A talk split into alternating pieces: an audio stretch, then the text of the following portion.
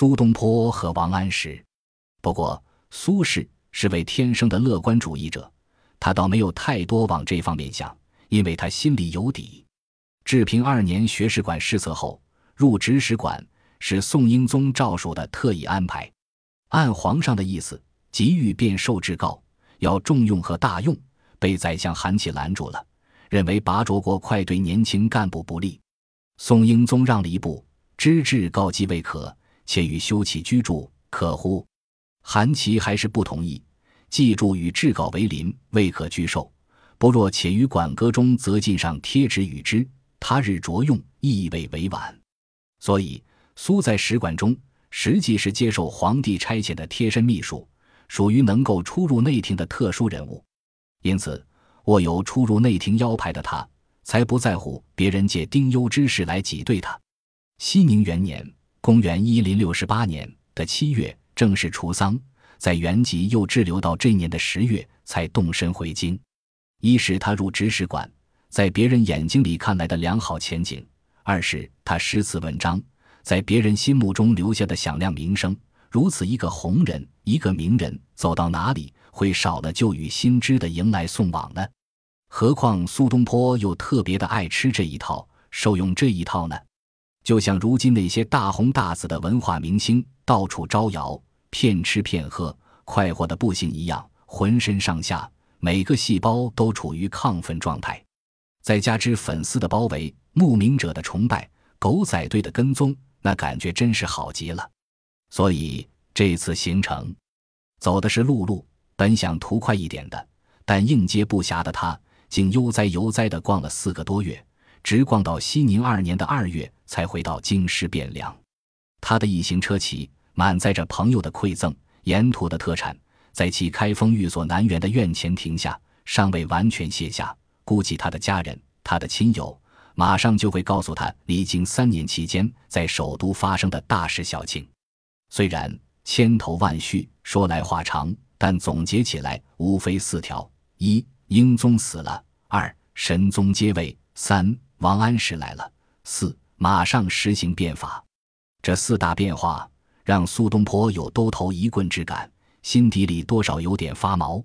南宋人李涛用历四十年，据第一手资料，也就是帝王的起居注注《续资治通鉴长编》，不知为什么独缺神宗熙宁两年的这一卷，因此苏轼回到都城，循例请求复职的报告递上去以后，迟迟不见复文，在此书中找不到任何记载。在元人托托主编的《宋史本传》中，熙宁两年还朝，王安石执政，苏鄂其议论异己，以判官告怨，也看不出什么周章。不过，从他一封给友人子明的信中，是二月中受官告怨，颇甚悠闲，便于懒拙。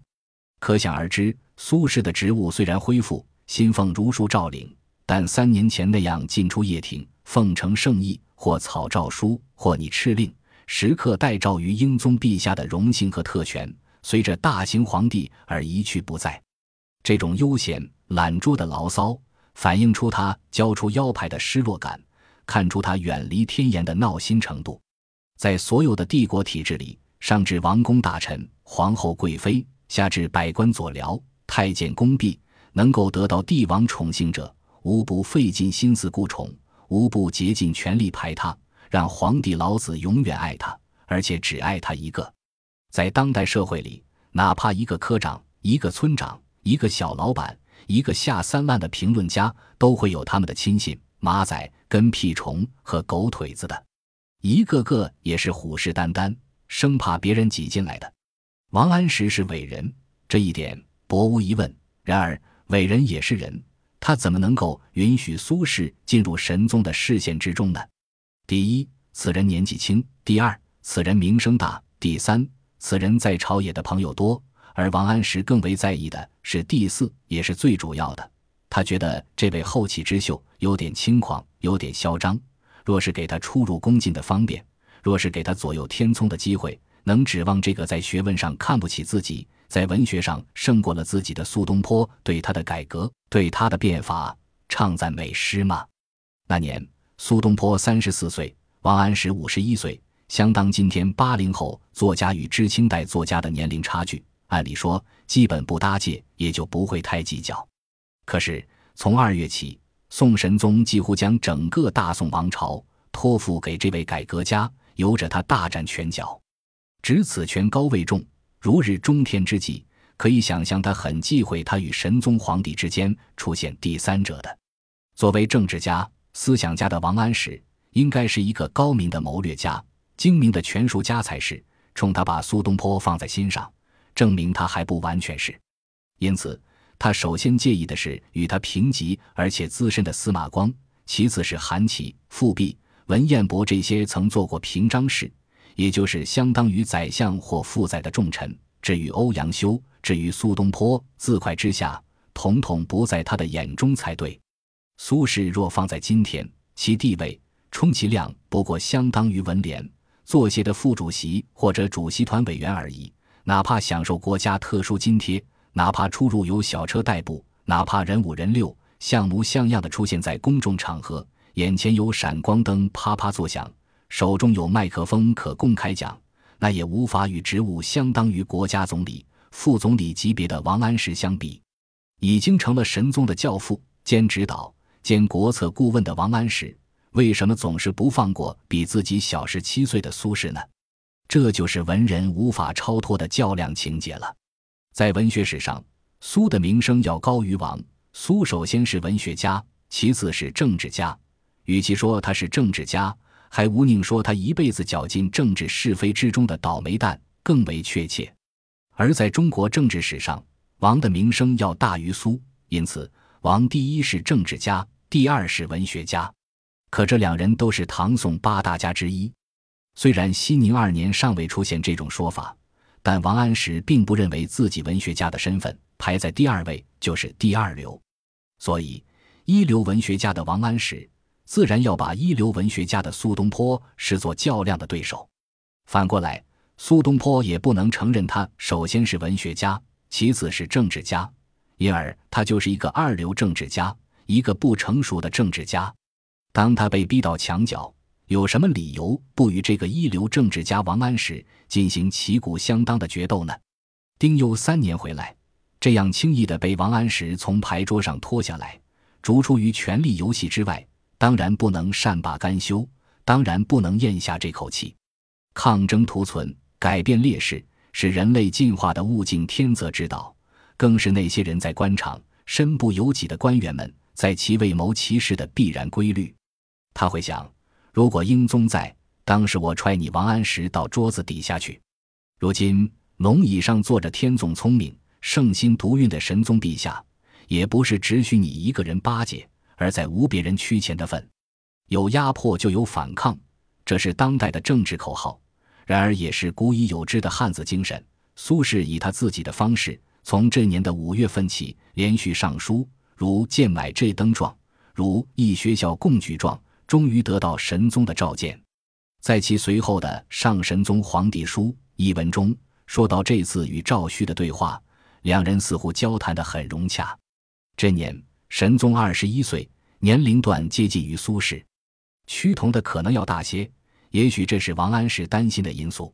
果然，赵顼很开明，很开放，上谓臣曰：“方今政令的施安在，虽朕过失，指臣可也。”据此。臣即对曰：“陛下生之之性，天纵文武，不患不明，不患不勤，不患不断，但患求治太速，近人太锐，听言太广。”苏东坡带到这样一个进言的机会，自然也是毫不客气，直奔主题。虽然没点出王安石的名姓，神宗不是糊涂蛋，明白他三不三太的锋芒所指，不得不汗之曰：“卿所献三言，朕当熟思之。”说到官场斗争，只要是这种你背后整我，我背后整你的小动作，就不能以正义或非正义、善良或不善良这些通常的道德标准来衡量，因为其中所夹杂着的个人义气、嫌隙是非、私中隐情、偏颇怨尤之类见不得阳光、上不得台面的货色，很难以好坏、对错来判断。苏东坡是否还给神宗说了一些未便在这篇文章里和盘托出的东西，后人自然无法了解。但王安石显然获悉一些情况，才赶紧跑到神宗那里去消毒。现在回顾这位大改革家、大思想家，也有其可爱可笑之处。只要一碰上苏轼，就那不住的神经质，就那不住的肝火旺，就那不住表现出文人的气质来。看来王安石虽是伟人，更是常人，他还真是急了。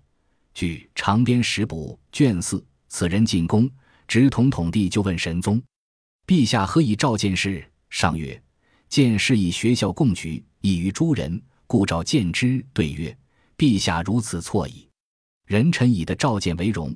今陛下实位之臣何如？但以臣言事及召见，恐人争为利已尽。”王安石也不在意这种教练训斥球员的口吻。神宗听了能否受用？幸好这位陛下指着他变法图强来挽救这个帝国，也不好太在意这个说话不拐弯的参知政事。不过还是建议王安石是以小事示之，何如？没想到本来面孔赭黄的王安石一发黑沉下来，一脸墨色地说：“陛下用人须是再三考察，时可用乃用之。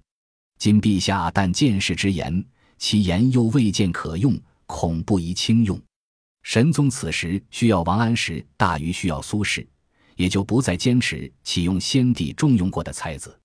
过了不久，六月二十七日，朝廷命举谏官张方平举李大林与苏轼。神宗估计王安石会亮红灯，干脆压下。王安石一而再、再而三的阻难。如果苏轼聪明，适可而止，这位同行也许会高抬贵手，给他一条出路。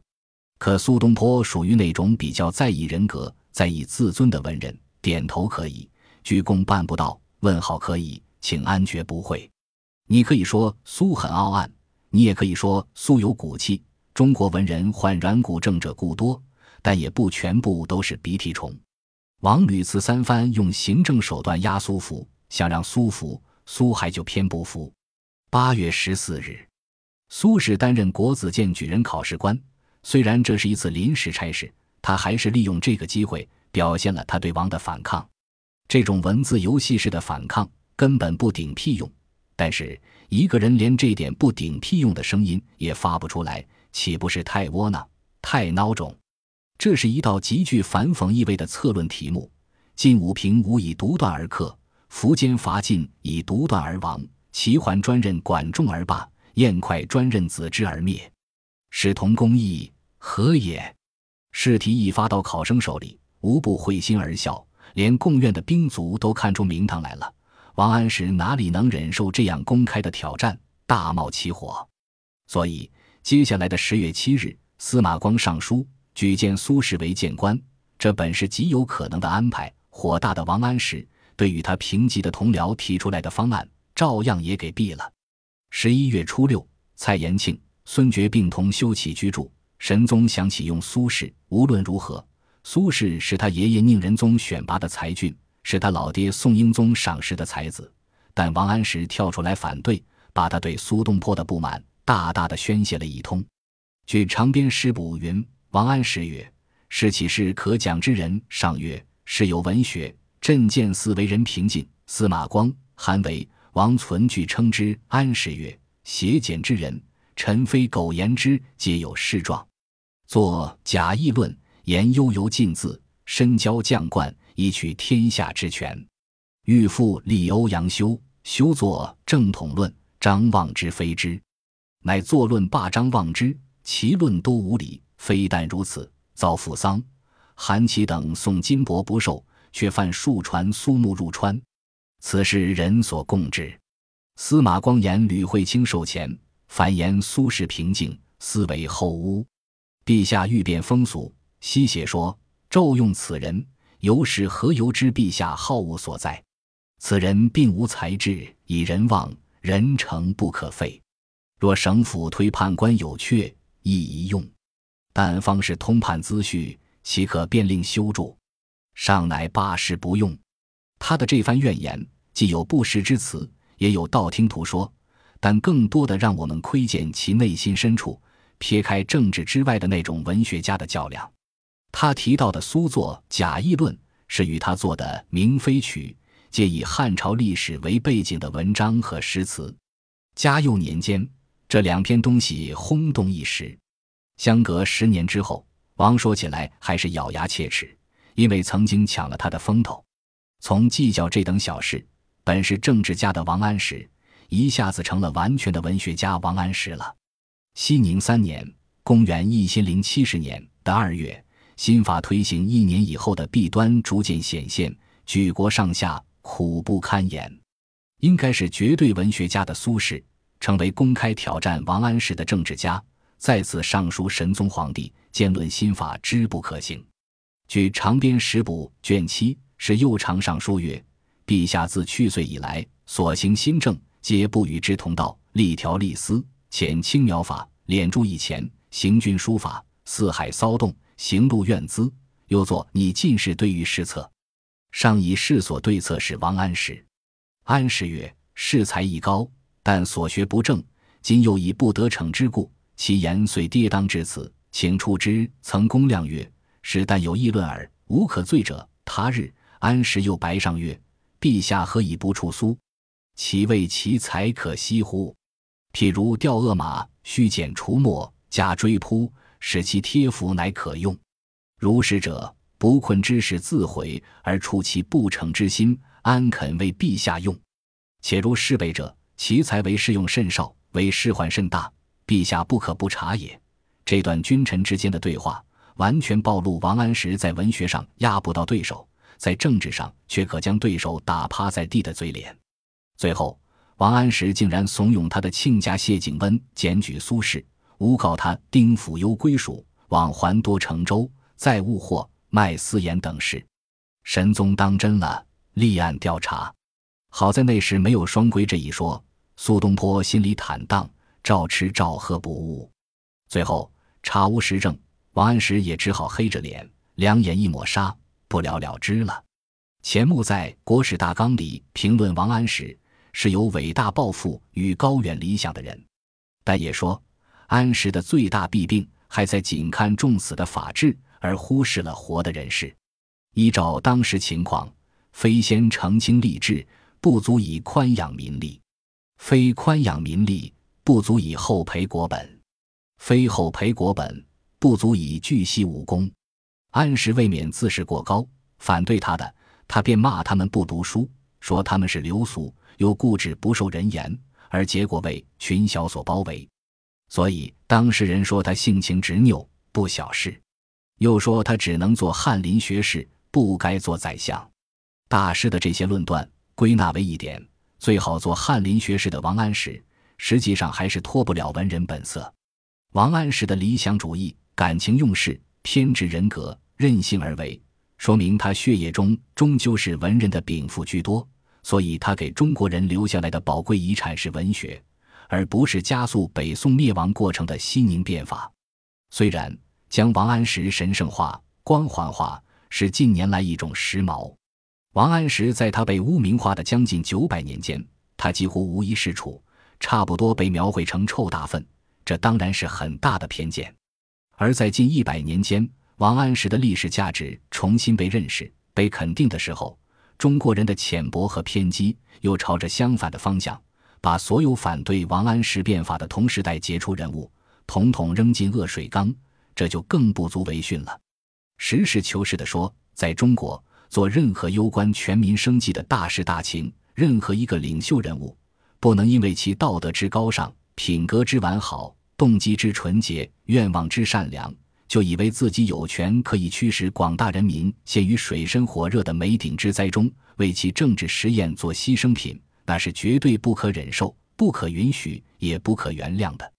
王安石最大的错误，就是他根本不把反对者的意见当回事，更不把当时的大多数老百姓的意志当回事。他开着那辆快要散架的帝国破车，只顾踩着他的油门加速度的向前冲去，口中还念念有词：“同志们啊，老乡们啊，我可是一心一意、全心全意，为了你们才这样干的。”清人王夫之在《宋论》中说：“安时用而宋币，安时不用而宋亦弊。”苏东坡看着这位黑脸车夫，心想：“算了吧，尽可能的离你远些，求个安生吧。”于是他给神宗打了个报告：“陛下，你还是恩准放我外任，到杭州做太守去吧。于是，在这场表面很政治，其实还是很文学的较量中，两位文人说不上谁输，也说不上谁赢，双方打了个平手。文人的较量，最佳状态为实力的较量、才能的较量、智慧的较量、创造力和想象力的较量。谁是半斤，谁是八两，是骡子是马，拉出来溜溜。一切都公平、公正、公开的竞争之中，那么赢也赢得安心，输也输得甘心。但有的文人，他只能赢，不能输，他又没有本事赢，可他不想认输，怎么办？只有借助于文学以外的手段，或站在明处，或躲在暗处，取得压倒对手的优势，拿着奖牌，捧着奖杯，数着奖金，披着奖带，面不改色心不跳，气壮山河冲斗牛。那才是文坛上最令人气短齿冷的丑恶现象。本集播放完毕，感谢您的收听，喜欢请订阅加关注，主页有更多精彩内容。